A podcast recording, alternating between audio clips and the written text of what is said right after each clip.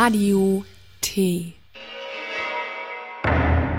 Mathematik, Informatik, Naturwissenschaft, Technik.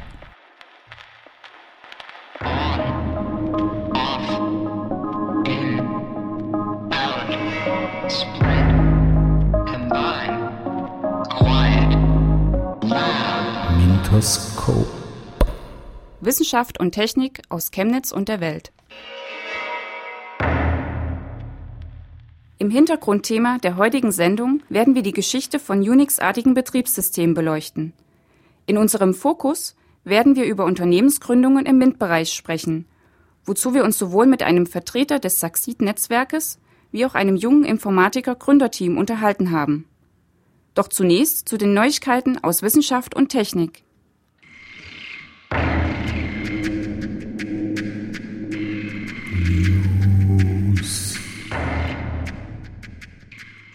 Der Natur auf der Spur. Künstliches Perlmut schimmert im Labor. Calciumcarbonat ist den meisten Menschen wahrscheinlich in Form lästiger Kalkablagerungen bekannt. Das weit verbreitete Mineral glänzt auch nicht durch herausragende mechanische Eigenschaften. Die Natur macht uns aber vor, wie aus dem scheinbar langweiligen Calciumcarbonat spannende Biomaterialien entstehen können. So besteht das von Muscheln und Meeresschnecken gebildete Perlmutt zu etwa 95 Masseprozent aus dem Mineral Calciumcarbonat. Britische Forscher der Universität von Cambridge berichteten nun im Fachjournal Nature Communications, wie sie das begehrte Verbundmaterial Perlmutt im Labor nachgeahmt haben. Seine guten mechanischen Eigenschaften bezieht das Perlmutt aus seinem besonderen Aufbau, bei dem winzige kristalline Kalzitplättchen in der horizontalen angeordnet sind und diese Plättchen durch eine organische Matrix in der lateralen und vertikalen Ebene zusammengehalten werden. Diese organische Matrix besteht in der Natur hauptsächlich aus Chitin. Die Forscher wählten einen Ansatz, bei dem sie das Chitin durch eine im Labor synthetisierte poröse Polymerschicht ersetzten. Bei der Herstellung des vielschichtigen Kunstproduktes begannen die Wissenschaftler mit der Aufbringung eines dünnen Films von Calciumcarbonat, gelöst in einem organischen Lösungsmittel unter CO2-Atmosphäre. Auf diesem Film wurde die Polymerschicht aufgebracht, die für den vertikalen Zusammenhalt der Calcitplättchen nach Einleitung des Kristallisationsvorganges sorgt. Dieser Schichtwechsel wurde bis zu 30 Mal wiederholt. Das Ergebnis der Bemühungen kann durchaus überzeugen. Das so gewonnene künstliche Perlmutt zeigt ein ähnliches Schillern wie sein Vorbild aus der Natur. Zudem weist es eine hohe Widerstandsfähigkeit gegenüber mechanischen Belastungen auf. Die Wissenschaftler sind überzeugt, dass sich ihr Verfahren leicht automatisieren lässt. Aufgrund des Einsatzes günstiger Rohstoffe wie Calciumcarbonat ist eine Beschichtung großer Flächen mit dem leichten und umweltfreundlichen Material durchaus denkbar. Neben der Veredelung von Design- und Schmuckstücken ist auch die Beschichtung ganzer Schiffsrümpfe ein potenzielles Anwendungsfeld. Wann wir mit einem praktischen Einsatz rechnen können, ist allerdings heute noch nicht absehbar. Zukunftsorientiertes Studieren mit technischen Studiengängen. Technische Universität Chemnitz zeigt mit regionalen Firmen Perspektiven auf. Was wird aus mir nach dem Studium? Finde ich dann überhaupt Arbeit? Wo kann ich dann arbeiten? Wie sind meine Aufstiegschancen? Dies sind nur einige der Fragen, welche sich Schüler bei der Wahl eines Studiums stellen. Innerhalb der von der TU Chemnitz ab Oktober angebotenen Veranstaltung und danach zukunftsorientiertes Studieren stellen sich bekannte regionale Firmen vor und verdeutlichen die Wichtigkeit eines gut ausgewählten Studiums.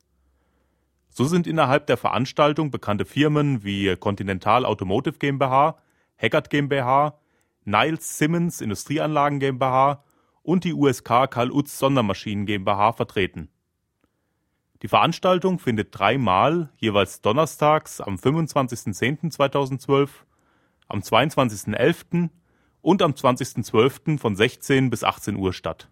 Diplom-Ingenieur Uwe Dombeck aus der Fakultät Maschinenbau organisiert diese Veranstaltung innerhalb des Projektes Qualitätspakt Lehre. Er versteht sich dabei als Schnittstelle zwischen Universität und Firmen.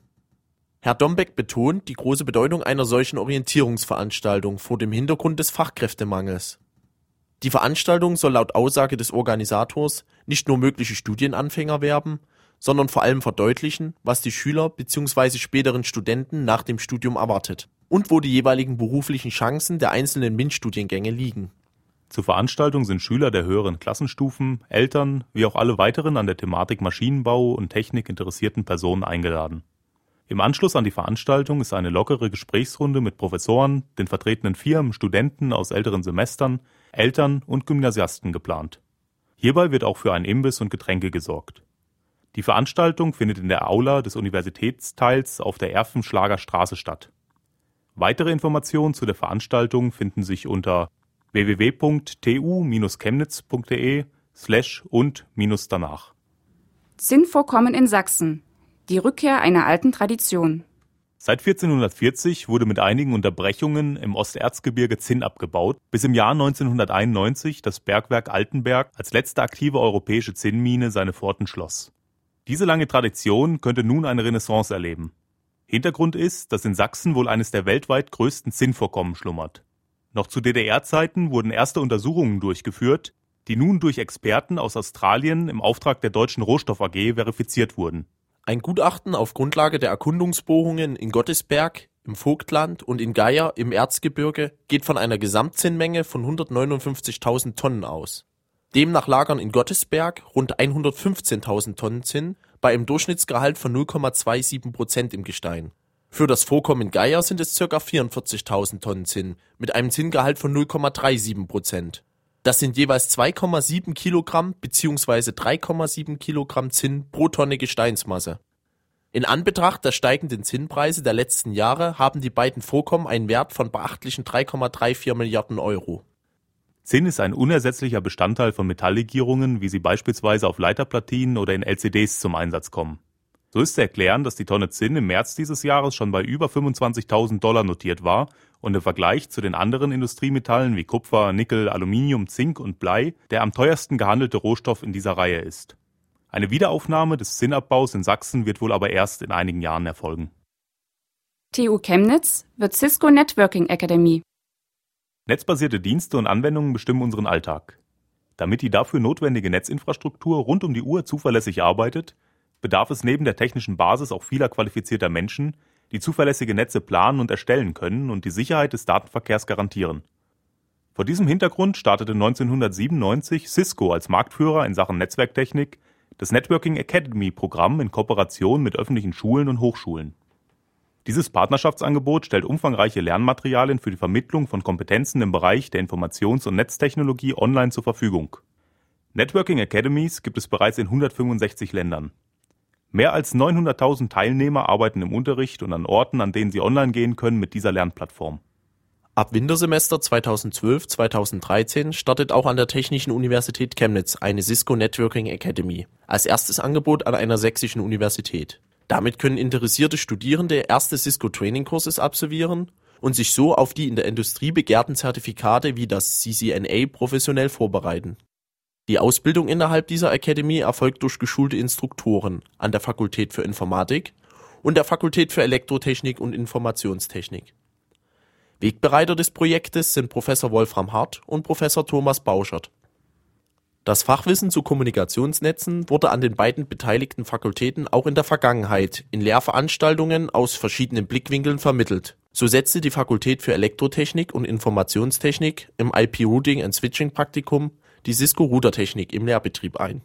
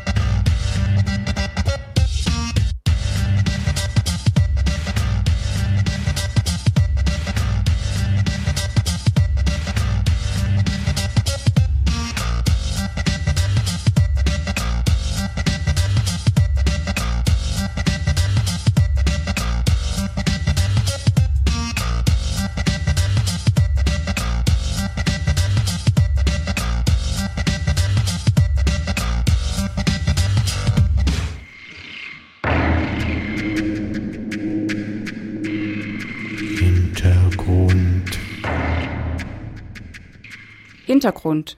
Eine kurze Geschichte von Unix und Unix-artigen Betriebssystemen. Ein Betriebssystem ist eine Computersoftware, die die Hardware-Ressourcen eines Computers, beispielsweise den Arbeitsspeicher, die Festplatte oder Ein- und Ausgabegeräte, verwaltet und deren Funktion Anwendungsprogrammen zur Verfügung stellt. Durch ein Betriebssystem wird die Entwicklung von Anwendungsprogrammen deutlich vereinfacht, indem Programmierer auf die Hardware-Ressourcen durch klar definierte Schnittstellen leicht zugreifen können. Fast jedem bekannt sind wohl die Betriebssysteme der Reihe Microsoft Windows.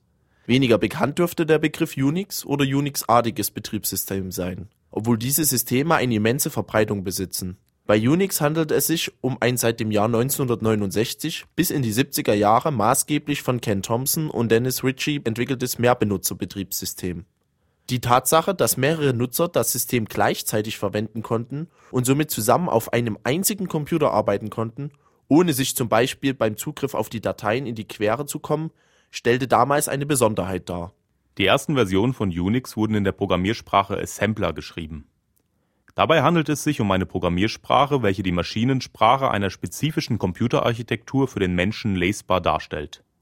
Programme, die in dieser Sprache geschrieben werden, sind sehr kryptisch, unschwer verständlich und zusätzlich spezifisch für eine bestimmte Rechnerarchitektur.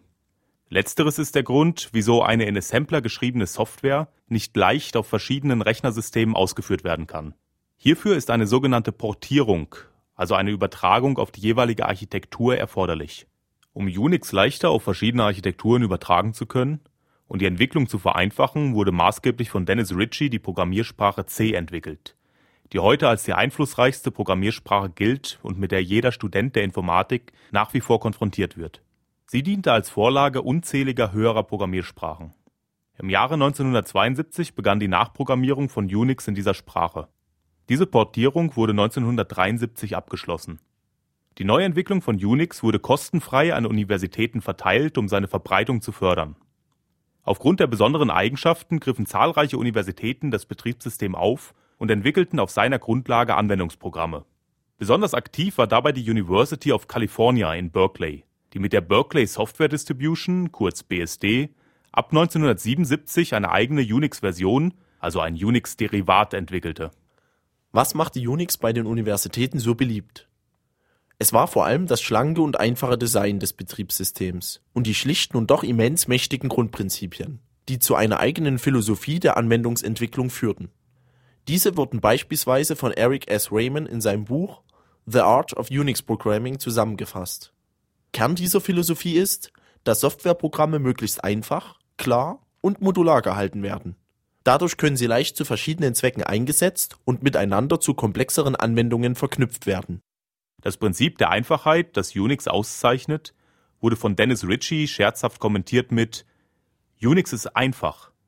Es erfordert lediglich ein Genie, um seine Einfachheit zu verstehen. Die Verbreitung von Unix weckte Ende der 70er Jahre Begehrlichkeiten bei einigen großen US-amerikanischen Unternehmen. So begann Anfang der 80er Jahre der Telekommunikationskonzern AT&T Unix zu kommerzialisieren und gewinnbringend zu vermarkten. Hierzu wurde eine eigene Entwicklungslinie und damit ein weiteres Unix-Derivat gestartet.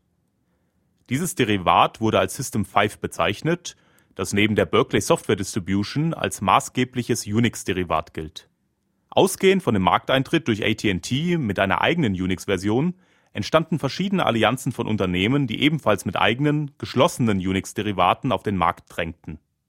Dies führte dazu, dass die 80er Jahre gekennzeichnet waren durch den Beginn der sogenannten Unix-Kriege und durch die Kommerzialisierung dieses Systems. Verärgert durch diese Entwicklung und die fehlende Offenheit der sich verbreitenden Softwaresysteme begann Richard Stallman, ein wissenschaftlicher Mitarbeiter des MITs, mit der Entwicklung eines eigenen Betriebssystems, das er als GNU bezeichnete. GNU steht dabei als Abkürzung für GNU is not Unix. Ziel war es, ein System zu schaffen, dessen Quellcode von jedem eingesehen, verändert und verteilt werden kann. Das System hielt sich dabei an die Grundprinzipien von Unix und sollte sich gegenüber Anwendungsentwicklern wie Unix verhalten, mit dem Unterschied, dass der Quellcode frei sein sollte nach einigen Jahren der Entwicklung waren zahlreiche Anwendungsprogramme und Komponenten fertiggestellt, die ein Betriebssystem ausmachen. Einzig die Komponente, die direkt auf die Hardware zugreift und die verschiedenen Teilbereiche des Systems miteinander verknüpft, der Kernel fehlte.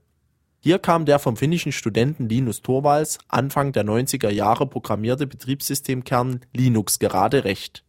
Dieser wurde mit dem für GNU geschaffenen Rahmenwerk verbunden und bildete insgesamt das Unix-artige Betriebssystem GNU Linux, meist kurz als Linux bezeichnet. Neben diesem berühmten Unix-artigen Betriebssystem, das mittlerweile auch bei Smartphones in Form von Android eingesetzt wird, handelt es sich auch bei dem auf Apple-Rechnern eingesetzten Betriebssystem um nichts anderes als um ein Unix-artiges System.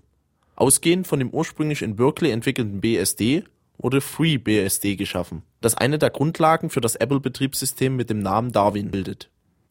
Es ist interessant zu sehen, wie heute verbreitete Systeme, sei es für PCs, Smartphones oder Tablet-PCs, überwiegend eine gemeinsame Wurzel haben. Die Grundprinzipien und wichtigsten Konzepte von Unix sind dabei bis heute dominierend. Auch hier zeigt sich einmal mehr, dass Innovation selten aus dem Nichts entsteht, sondern eine lange historische Entwicklung vorausgeht. Nicht umsonst heißt es, dass jeder Erfinder und kreativer Geist ein Zwerg auf den Schultern von Giganten ist.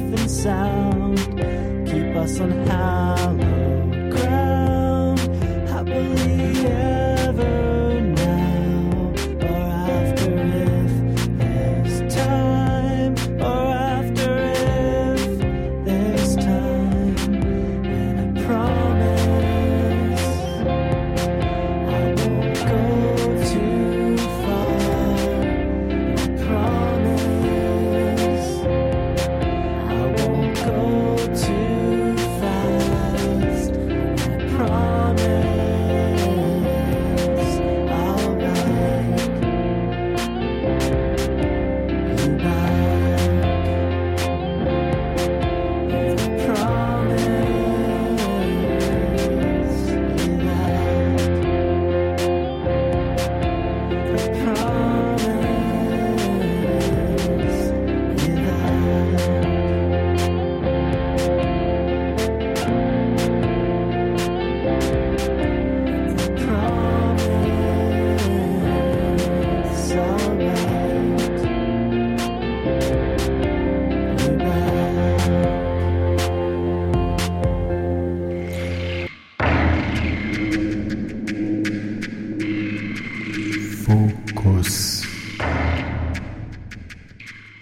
Fokus.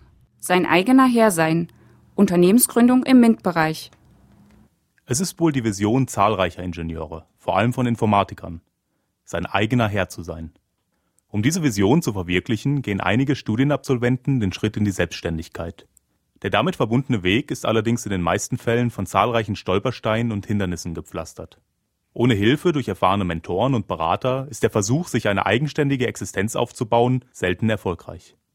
Aus diesem Grund haben die vier Partnerhochschulen Chemnitz, Freiberg, Zwickau und Mittweida das Gründernetzwerk Succeed etabliert, das Studenten, Wissenschaftlern und Gründern mit verschiedenen Beratungs- und Unterstützungsangeboten in zahlreichen Phasen der Existenzgründung zur Seite steht. Wir haben uns zum Thema Succeed-Netzwerk mit Mario Kurösi getroffen, der in Chemnitz mehrere Gründerteams betreut. Er hat uns unsere Fragen zur Gründerszene im MINT-Bereich wie auch den verfügbaren Unterstützungsangeboten beantwortet. Bei mir sitzt Mario Korösi vom Gründernetzwerk Succeed aus Chemnitz, der mir einige Fragen beantworten wird zu der Gründerszene in Chemnitz beziehungsweise auch zu Succeed selbst. Herr Korösi, können Sie sich ganz kurz vorstellen? Ja, gern. Mein Name ist Mario Körösi. Ich äh, bin Gründungsberater hier an der TU Chemnitz bei Succeed und äh, versuche in der TU Chemnitz und drumherum äh, Gründungsideen zu identifizieren, die Gründer dann im nächsten Schritt dabei zu unterstützen, diese Idee auch irgendwie umzusetzen und gemeinsam mit den Gründern Mittel zu akquirieren. Und äh, dann geben wir die Gründer eigentlich frei in die Wirtschaft. Das ist der Auftrag, den wir hier und den ich hier an der TU Chemnitz erfülle. Mal ganz konkret zu Succeed. Was ist Succeed eigentlich genau? Ja, Succeed insgesamt äh, erfüllt mehrere Aufgaben. Ja. Zum einen fangen wir an, in, den, in der Hochschule, vor allem wirklich in der Hochschule, Scouting zu betreiben. Das heißt, wir schauen uns in den, in den Lehrstühlen um und versuchen gemeinsam mit den Professoren, mit den Mitarbeitern bestimmte Projekte, die es gibt, bestimmte Ideen, die es gibt, ja, zu erforschen mit Blick auf wirtschaftliches Potenzial. Dann versuchen wir, sofern hier eine ja, eine interessante Idee sich gezeigt hat, die Mitarbeiter zu motivieren oder auch die Studenten zu motivieren, sich näher mit der Idee zu befassen und näher mit dem, mit dem Thema Gründung zu befassen und diese dann in dem nächsten Schritt ja, auszugründen. Ja. Parallel qualifizieren wir die Gründer. Es gibt verschiedene Gründungsworkshops, es gibt auch spezielle Vorlesungen zu dem Thema Fördermittel, zu dem Thema Steuerrecht. Es äh, gibt eine Sache, die nennt sich äh, Finanzierung für Gründer. Das ist eine Sache, die liegt mir ganz besonders am Herzen, weil ich die durchführe und selber auch ähm, eine gewisse ja, Affinität für das Finanzierungsthema habe.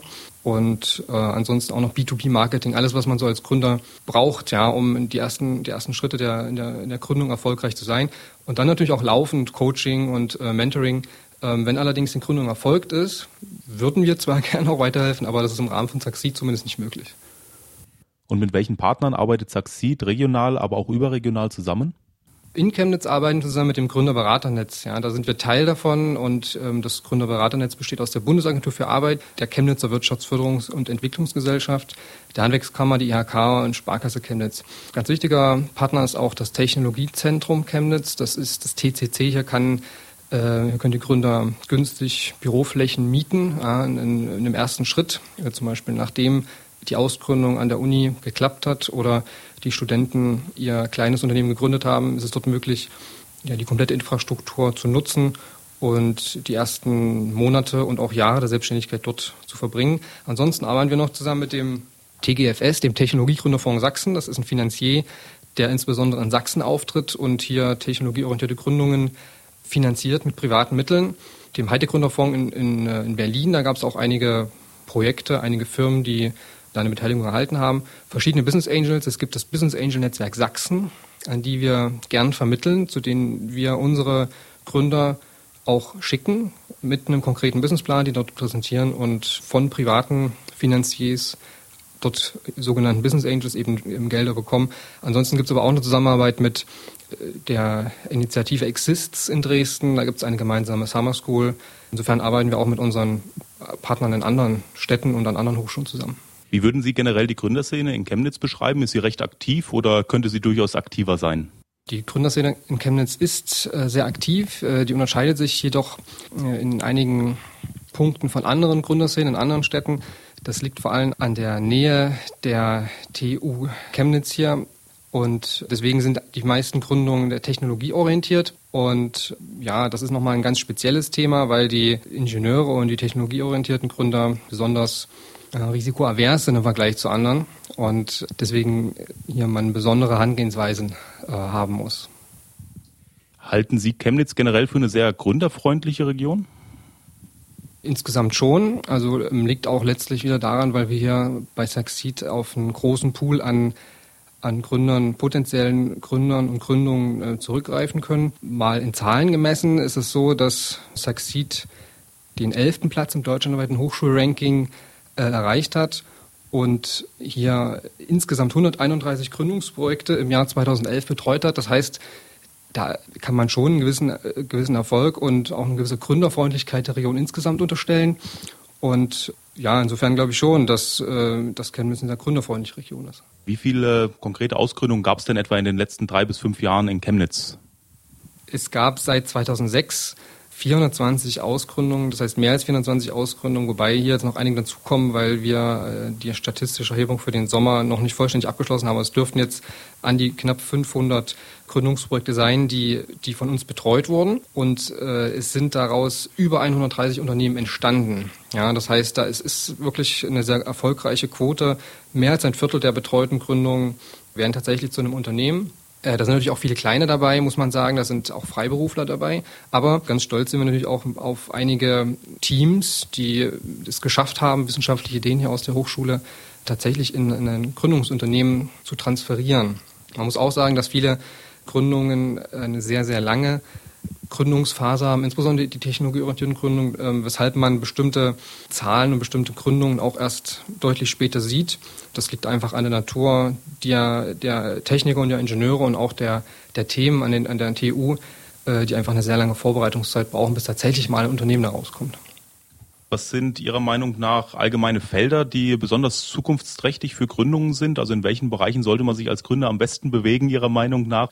Das ist schwer zu sagen. Zum einen, weil, weil natürlich jeder auch seine ganz persönlichen Lieblingsbranchen hat, ja, und, und zum anderen, weil natürlich auch die, die Entwicklung, in die es geht, schwer abzuschätzen ist. Trotzdem, ich denke, dass, ähm, das haben bestimmte Gründungen auch gezeigt, dass man immer wieder neue Produkt-Dienstleistungskombinationen finden kann, die es am Markt bisher nicht gibt, indem man einfach eine, ein Produkt oder eine, eine, wie auch immer geartete Dienstleistung nimmt, sie etwas anpasst an bestimmte Bedürfnisse und dann anbietet. Das ist zum Beispiel ein ganz großes Thema, die, die Individualisierung, das Customization von bestimmten Produkten. Ja, oder hier in Chemnitz natürlich ganz besonders spannend sind bestimmte Ingenieursdienstleistungen und auch Produkte, die, aus, die von Ingenieuren erstellt werden. Da gibt es natürlich einen großen Pool hier an Ideen, ähm, an denen wir auch gerade tatsächlich arbeiten. Ich denke, da ist hier in Chemnitz spezielles Potenzial, aber das wird man auch erst in ein bis drei Jahren dann ganz konkret sehen, ja, weil sich da, wie ich schon erläutert habe, einfach also ist ein größerer, längerer Weg, die Gründer, die technisch orientierten Gründer tatsächlich in die, in die Gründung zu bekommen, weil man hier an der Hochschule verwurzelt ist, bestimmt in gewisser Weise auch sicherheitsorientierter ist und ähm, auch noch manchmal oder in vielen Fällen einige Jahre an Forschungsarbeit nötig ist, um überhaupt das Produkt an den Markt zu bringen.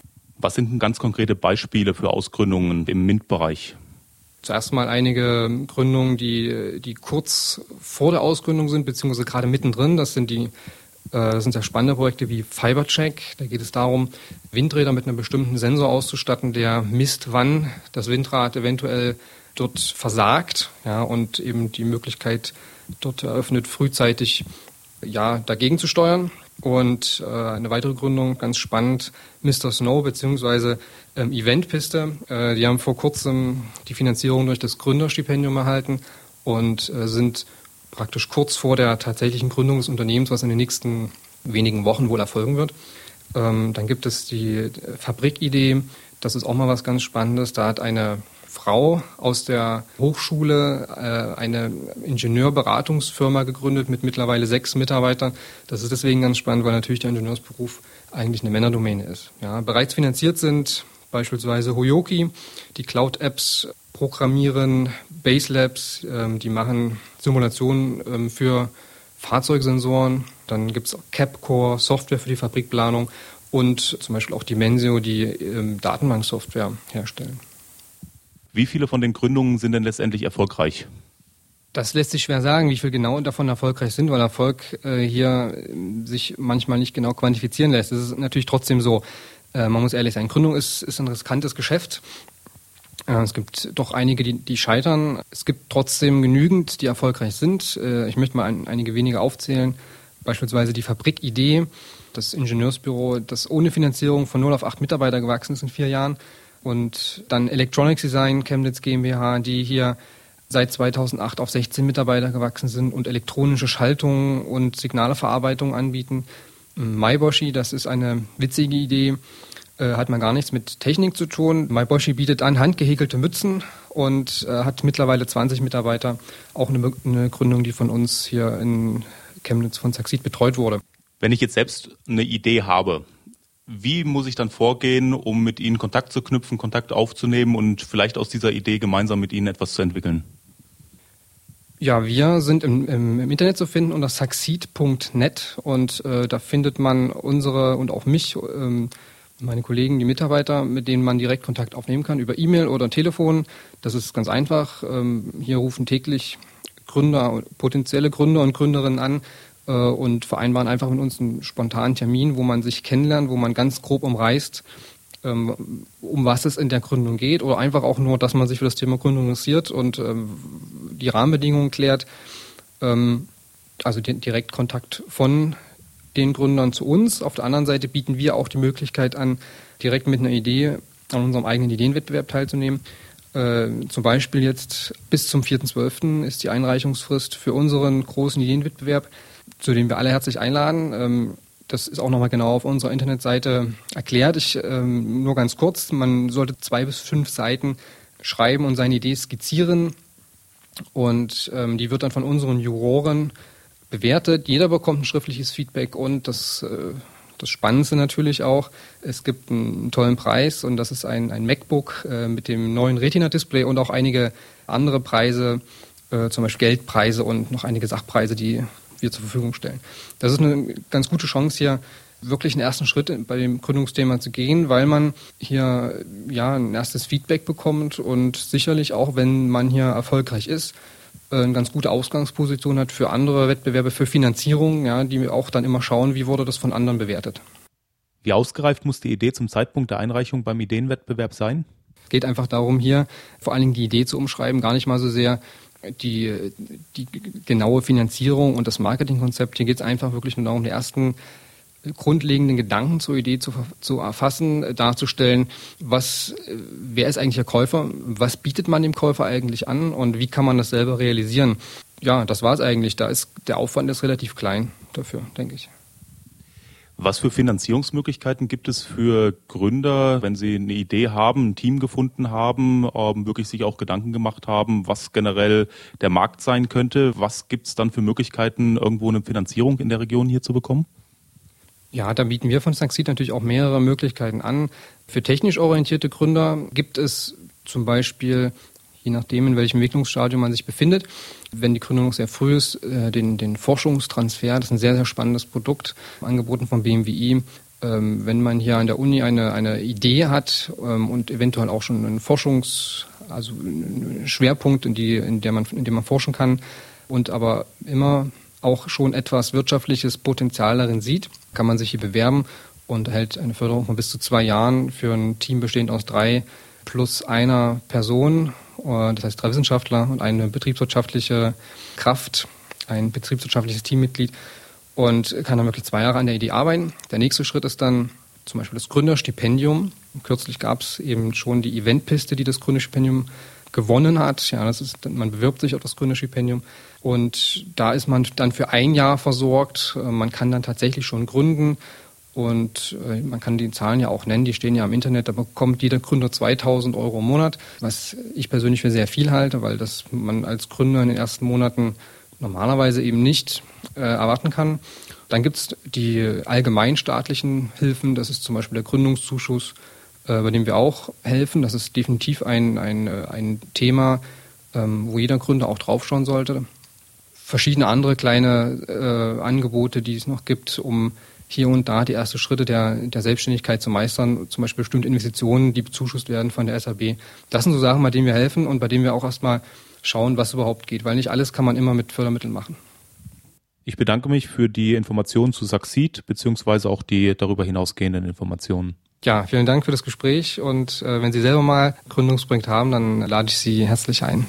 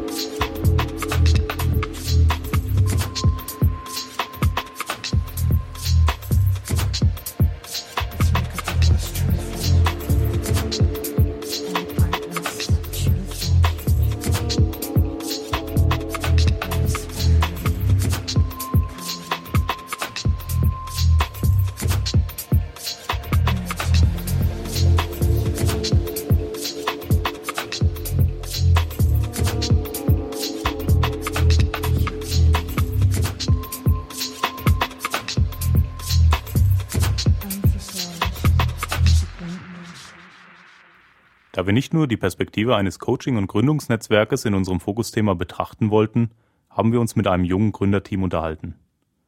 Das Team arbeitet an Lösungen, um mit einem innovativen Ansatz nach Produkten im Internet suchen zu können. Seit zwei Monaten werden sie im Rahmen des Förderprogramms Exist finanziell bei ihrem Gründungsvorhaben unterstützt. Wir haben uns mit ihnen über Exist, ihr Vorhaben wie auch über ihre persönlichen Zukunftsperspektiven unterhalten. Bei mir sitzt David Obanski und sein Team, die sich gemeinsam mit einer Gründungsidee im Bereich der Informatik selbstständig machen wollen. David, könntest du dich und dein Team ganz kurz vorstellen? Ja, also ich bin David Obanski und ich bin Promotionsstudent seit drei Jahren an der TU Dresden und wir haben jetzt seit zwei Monaten das Gründerstipendium von Exists bekommen. Und jetzt mein Team, ja, das besteht aus fünf Leuten. Das ist einmal der, also bei ich, dann ist es der Simon Schabel, Diplom-Medieninformatiker, auch gerade erst frisch fertig geworden. Dann der Clemens Mutmann, auch Promotionsstudent seit drei Jahren und wird auch bald fertig. Dann der Sebastian Sprenger, der auch ganz vor kurzem erst sein Diplom bekommen hat in Informatik. und der Philipp Katz, auch Promotionsstudent. Und ähm, Clemens Mutmann und Philipp Katz, die, die sind noch nicht im, im Kernteam, sondern die sind noch an der Universität und promovieren noch, während Simon Schabel und Sebastian Sprenger eben mit mir in dem Büro sitzen hier in der Nähe und an dem Projekt arbeiten. Was ist denn Inhalt des Gründungsvorhabens? Was ist eure eigentliche Produktidee? Unsere Produktidee ist, natürlichsprachige Anfragen von Nutzern über Produkte ganz konkret und äh, effizient und relevant zu beantworten. Das heißt, jemand fragt im, im Internet, gib mir alle blauen Digitalkameras unter 200 Euro, die auch noch zwölffach Zoom unterstützen. Und wenn man das jetzt macht, ähm, kriegt man bei Google Suchseiten, wo man jetzt sich selbst durchklicken muss oder man nimmt Amazon, da muss man über facettierte Suche schwer an diese Antworten rankommen. Und wir möchten das so gestalten, dass wir dem Nutzer eine Seite präsentieren mit genau diesen Produkten, die den Beschreibungen entsprechen. Und das gibt es zurzeit noch nicht. So eine Gründungsidee hat man ja nicht von heute auf morgen. Wie seid ihr denn auf eure Produktidee gekommen? Als ich noch hier an der Uni äh, beschäftigt war, saßen wir halt abends nach dem nach der normalen Arbeit nochmal im Büro und haben uns immer Geschäftsideen durch den Kopf gehen lassen, was man eigentlich mit dem ganzen coolen Zeug, was wir hier so machen, wirklich geschäftsmäßig umsetzen könnte. Und da hatten wir mehrere Ideen, mehrere Abende lange drüber diskutiert und wir hatten auch vor dieser Idee noch eine andere Idee, wo es um SEO-Optimierung von Seiten ging. Mit der sind wir zu Exist gegangen, haben das mit als ersten Entwurf eingereicht und sind dann zu dem Schluss gekommen nach tieferer Recherche, dass das nicht so das ist, was wir eigentlich machen können. Dann haben wir sind ein paar Wochen ins Land gegangen und wir haben immer wieder abends mal lange da gesessen und, und diskutiert. Und dann sind wir irgendwann darauf gekommen, dass es doch eigentlich schön wäre, wenn man nach Produkten suchen könnte mit natürlichen sprachlichen Anfragen. Weil wir haben uns mal neue Telefone gekauft und da sind wir dann unsere ersten eigenen Kunden gewesen sozusagen. Und dann hat sich das immer weiter weiter gesponnen, nachdem wir recherchiert haben, was man alles daraus machen könnte. Dann sind die anderen noch dazugekommen und haben immer noch neuen Input geliefert, sodass wir jetzt im Prinzip an der Stelle sind und zwar Produktanfragen mit möglichst relevanten Seiten beantworten zu möchten. Findet man von euch irgendwo Informationen im Web? Ab 15. Oktober werden wir mit einer ersten Beta online gehen. Dann, das wird auf eli.com sein, also e-e-l-e-e.com. Und da wird es dann die ersten, die ersten Anfrage werden dann ausgewertet. Das Ganze ist ja nun innerhalb der Universität entstanden. Was steckt denn hinter Eli technisch nun an Know-how? Also was uns gerade am meisten hilft, ist das Toolkit Palladian. Was wir an der TU hier entwickelt haben, in unserem Dissertationsvorhaben, ist es so, dass sich mehrere Schnittstellen eben, eben entwickelt haben. Mehrere Leute brauchen das Gleiche. Und da haben wir dieses Toolkit entwickelt, was hauptsächlich Machine Learning kann. Das heißt, wir können, haben da verschiedene Klassifikatoren drinne, von Naive Bayes zu KNN zu Decision Trees. Wir haben verschiedene Retrieval-Algorithmen drin. Das heißt, wir können über Bing, Blacko, Google, Faru alles im Web durchsuchen. Und natürlich ganz viele, ganz viele Sachen zur Sentimentanalyse, die wir jetzt auch für das neue Projekt brauchen. Das heißt, wie gut sind denn Produkte? Das können wir alles analysieren und dieses, dieses Toolkit hilft uns da enorm dabei. Finde ich irgendwo Informationen zu dem Toolkit? Ja, unter palladian.ws, das ist P-A-L-L-A-D-I-A-N.ws. Ich wechsle mal den Ansprechpartner. Clemens, wie habt ihr als Team zusammengefunden?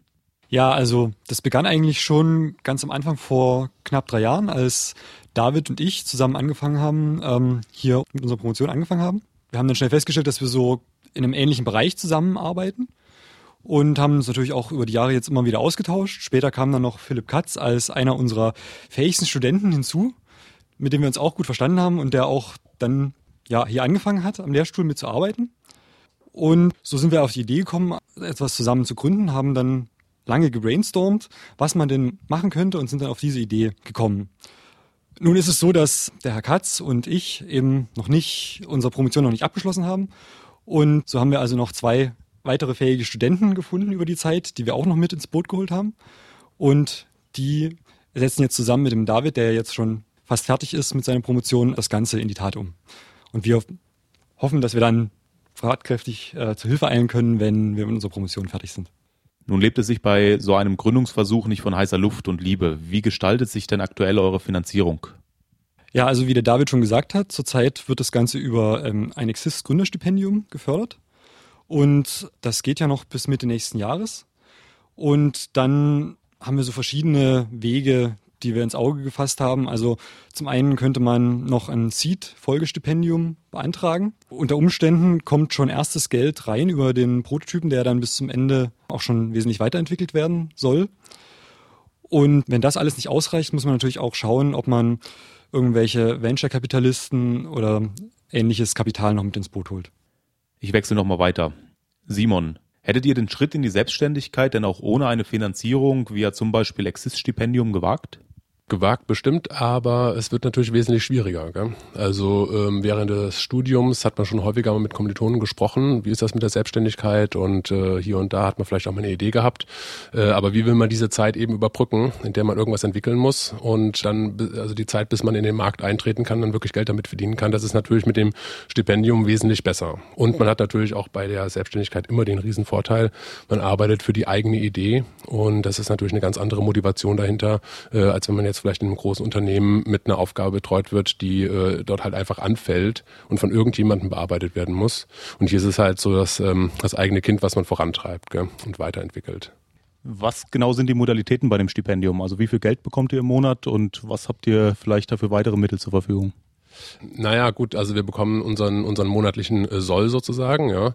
Das sind äh, 2000 Euro brutto. Also man ist praktisch auch steuerlich sozusagen äh, wie als Selbstständiger zu sehen. Das heißt also, ähm, wir müssen natürlich auch die Einkommensteuer bezahlen und Krankenkasse und den ganzen Kram alles selbst machen. Diese Sätze sind festgelegt von dem Stipendium und ansonsten ähm, steht uns noch eine Summe zur Verfügung, die wir für Sachmittel ausgeben können und äh, ein weiteres kleines Töpfchen, aus der wir äh, so Seminare und ähm, Coaching-Training praktisch äh, bezahlen können. Gell. Das wird jetzt so über das Jahr praktisch laufen, dass wir uns da dann auch bezüglich der Gründung fortbilden können. Gell. Und nochmal weiter. Philipp, was sind denn eure persönlichen Ziele bei der Gründung? Die persönlichen Zielstellungen sind, dass wir Ideen, die wir während der Zeit hier am Lehrstuhl lange gehegt haben, dass wir die schon äh, länger umsetzen wollten und sich jetzt durch die Möglichkeit äh, der Selbstständigkeit eben die Chance gegeben hat, äh, diese, diese Ideen zu kanalisieren und eine konkrete Idee davon zu verfolgen und das jetzt wirklich in ein Produkt, hinter dem wir stehen, umzusetzen. Und nun der letzte im Bunde. Sebastian, wo seht ihr euch denn in etwa drei bis fünf Jahren? Äh, naja, auf jeden Fall reicher als heute. Also ich denke, das ist das Ziel, wenn man so eine Idee verfolgt. Und es ist ja eine Idee, die darauf ausgelegt ist, sehr viel Geld zu verdienen. Wenn das Ganze sich durchsetzt, dann lässt sich damit auch viel Geld verdienen. Also das ist, muss ich ganz offen sagen, eine meiner Hauptintentionen. Wie genau wollt ihr denn damit Geld verdienen? Naja, es gibt drei unterschiedliche Standbeine. Ein ganz wichtiges Standbein ist das Affiliating. Das heißt, wir bekommen Provisionen für jeden Kauf, den wir vermitteln, da Leute auf große Verkaufsseiten wie Amazon gelangen über unsere Seite. Ein anderes wichtiges Standbein ist, dass wir eine API zur Verfügung stellen wollen. Das heißt, wir haben gewisse Softwarekomponenten, die wiederverwendet werden können gegen ein gewisses Entgelt, monatliche Lizenzen oder ähnliches. Ja, und unser drittes Standbein ist natürlich das Know-how, das in unseren Produkten drinsteckt, von der Informationsextraktion, Sprachverarbeitung, Generierung von natürlich sprachlichen Sätzen. Das sind ja alles wertvolle Komponenten, die in unterschiedlichsten Gebieten Anwendung finden können und auch damit lässt sich, denke ich, viel Geld verdienen. Und wenn es mit dem Geldverdienen nicht klappt, habt ihr Angst vor Misserfolg? Nee, also, also wenn ich jetzt für mich spreche, auf gar keinen Fall. Und ich glaube auch generell nicht. Ich denke, das wäre auch unbegründet, weil wie ich gerade schon gesagt habe, selbst wenn sich jetzt unser ili.com, unsere Verkaufsplattform, nicht durchsetzen sollte, dann ist trotzdem im Hintergrund so viel Know-how vorhanden, was sich zu Geld machen lässt, dass es da wirklich keinen Grund gibt, Angst zu haben. Und selbst wenn das dann nicht funktioniert, dann sind wir alle gut genug ausgebildet, um andere Dinge zu finden und zu machen. Also Angst spielt jetzt, denke ich, gar keine Rolle. Ja, ihr bekommt 2000 Euro im Monat und dann noch ein bisschen Geld für Sachmittel und Coaching. Das ist natürlich recht attraktiv, wenn man das mal vergleicht so mit einem Weg ohne solche Unterstützung, ist das durchaus was, mit, womit man was anfangen kann. Was musste man denn dafür machen? Wie war denn das Prozedere, um an diese Unterstützung zu kommen? Im Prinzip ist das relativ einfach gewesen. Man muss einen Antrag an Exist stellen und der wird dann entweder bewilligt oder nicht. Wir haben Ende letzten Jahres angefangen, im Herbst, ungefähr im September, uns Gedanken zu machen, erste Gedanken zu machen. Und Ende des Jahres haben wir dann wirklich angefangen, die in ein Schriftstück zu überführen. Das muss ungefähr so einen Umfang von 20 Seiten haben. Nach mehrmaligen Absprachen mit unseren Exists-Betreuern musste man mehrere Sachen überarbeiten. Man muss natürlich ähm, sehr tief in die Wettbewerbsanalyse gehen etc. Und nachdem wir das dann abgegeben haben, kann das bis zu drei Monaten dauern, bis das angenommen wird. Und bei uns kam dann der Bescheid nach ungefähr zweieinhalb Monaten, erstmal inoffiziell, dass es sehr gut aussieht. Da haben wir uns natürlich schon gefreut und gedacht, das wird was. Und das ist dann zwei Wochen später kam dann auch der offizielle Bescheid, dass es angenommen wurde. Und wir haben eben diese, es gibt glaube ich 15 Punkte, die man sammeln kann in diesem ganzen, äh, in dieser ganzen Anmeldung und wir haben da eben ausreichend Punkte bekommen, von einem Experten, der das, der das äh, durchgeschaut hat. Aber was ich so gehört habe von unserer Exist-Betreuerin ist so, dass es eine hohe Erfolgsquote gibt, glaube ich, was die Exist-Stipendien angehen. Von daher ist das wirklich ein sehr attraktiver Weg. Wie umfangreich ist dieser Antrag? Also wie viele Seiten sind das und gibt es noch irgendwelche weiteren formalen Kriterien, die man einhalten und erfüllen muss? Also so als Richtwert sollte man so 20 Seiten sagen. Das ist ein bisschen eine Art Mini-Businessplan mit der, mit der groben Geschäftsidee, der Marktanalyse, dann natürlich der Kostenplanung, was man also wofür man diese, diese Gelder ausgeben möchte. Formal im Prinzip muss man nur nachweisen, ähm, die, die Abschlüsse der, der Teilnehmer. Also es wird dann noch unterteilt, ein, ein Student bekommt weniger Geld als ein, als ein abgeschlossener, ähm, der ein abgeschlossenes Studium hat. Ähm, aber sonst ist es eigentlich relativ unbürokratisch, was ich sehr gut fand. Ja, ich möchte noch mal ein bisschen weg von der Finanzierung noch mal auf die technische Ebene kommen. Ihr habt ja vorhin erwähnt, dass am 15. Oktober eure Seite gelauncht wird. Was werde ich denn dann auf der Seite finden, wenn ich ja exakt an dem Tag, also am 15. Oktober, die Seite besuchen werde? Ähm, wir haben ein, ein Tool, was wir benutzen können, um rauszufinden, was Leute bei Google häufig suchen und wofür es keine ähm, Ergebnisse gibt, keine richtigen Ergebnisseiten. Und ähm, wir liefern im Grunde genommen genau diese Ergebnisseiten, die oft gesucht werden und äh, wofür es keine Antwort gibt. Das heißt also konkret äh, bezogen auf Produkte gibt es also bestimmte Anfragen, die äh, gesucht werden. Äh, wenn man dann äh, dazu unser, unsere Seite findet, dann sind genau diese Informationen dort äh, besonders aufbereitet dargestellt. Also ganz konkret zum Beispiel kann es da um die Eigenschaften von äh, Telefonen gehen, von Smartphones, äh, die dann ähm, im, im Grunde genommen speziell auf den Benutzer zugeschnitten äh, gefiltert dargestellt werden, dass er möglichst einfachen Zugang und schnellen Zugang zu der gesuchten Information hat. Und äh, später dann im, im, im, Rest des, äh, der Stipendienzeit ähm, wird das dann weiter ausgebaut, dass äh, die natürliche sprachliche äh, Verarbeitung äh, von den äh, Texten, die der Benutzer eingegeben hat mit seinen Anforderungen, ähm, dann auf der Seite auch durchgeführt werden kann. Das heißt also, wenn ich jetzt äh, äh, ein neues Telefon suche oder eine neue Digitalkamera und weiß eigentlich noch gar nicht, was ich genau äh, haben will, ich weiß es nur so mit ganz weichen Anforderungen, dass ich eben äh, genau diese Sachen bei uns eingeben äh, kann und wir äh, mappen das mit unserem Wissen, mit unserem Background-Wissen auf konkrete Produkte, die der Benutzer vorgeschlagen werden auf der Seite. Könntest du mal so ein Beispiel oder zwei Beispiele nennen für so eine weiche Suchanfrage, die dann Nutzer stellen könnte? Ähm, ja, zum Beispiel äh, ist es ja häufig so, man möchte eine neue Digitalkamera haben, man weiß, man fährt jetzt bald in Urlaub.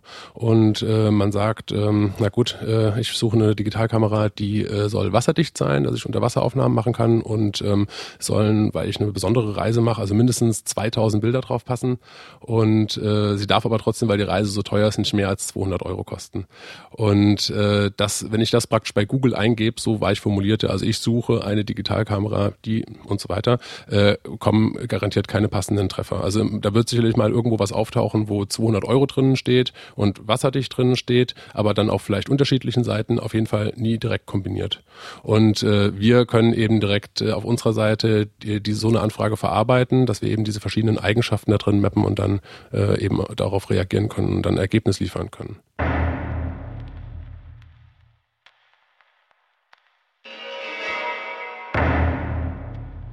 Die redaktionelle Verantwortung für diese Ausgabe von Mintoskop hatten Marius Feldmann und Max Hofmann. Der Text zur Cisco Akademie wurde von Mario Steinebach übernommen. Mintoskop wurde gesprochen von Marius Feldmann, Max Hofmann und Susan Heinz. Die Musikredaktion hatte Jörg Braune. Bis zum nächsten Mal zu Mintoskop.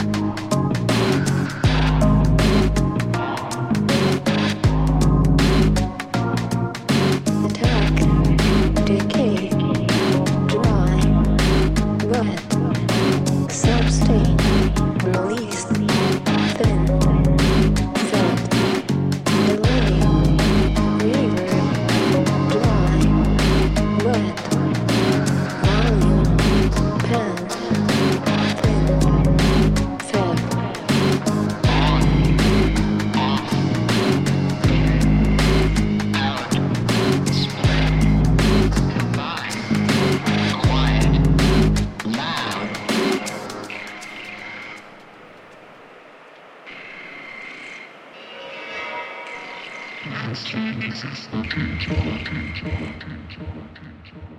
you.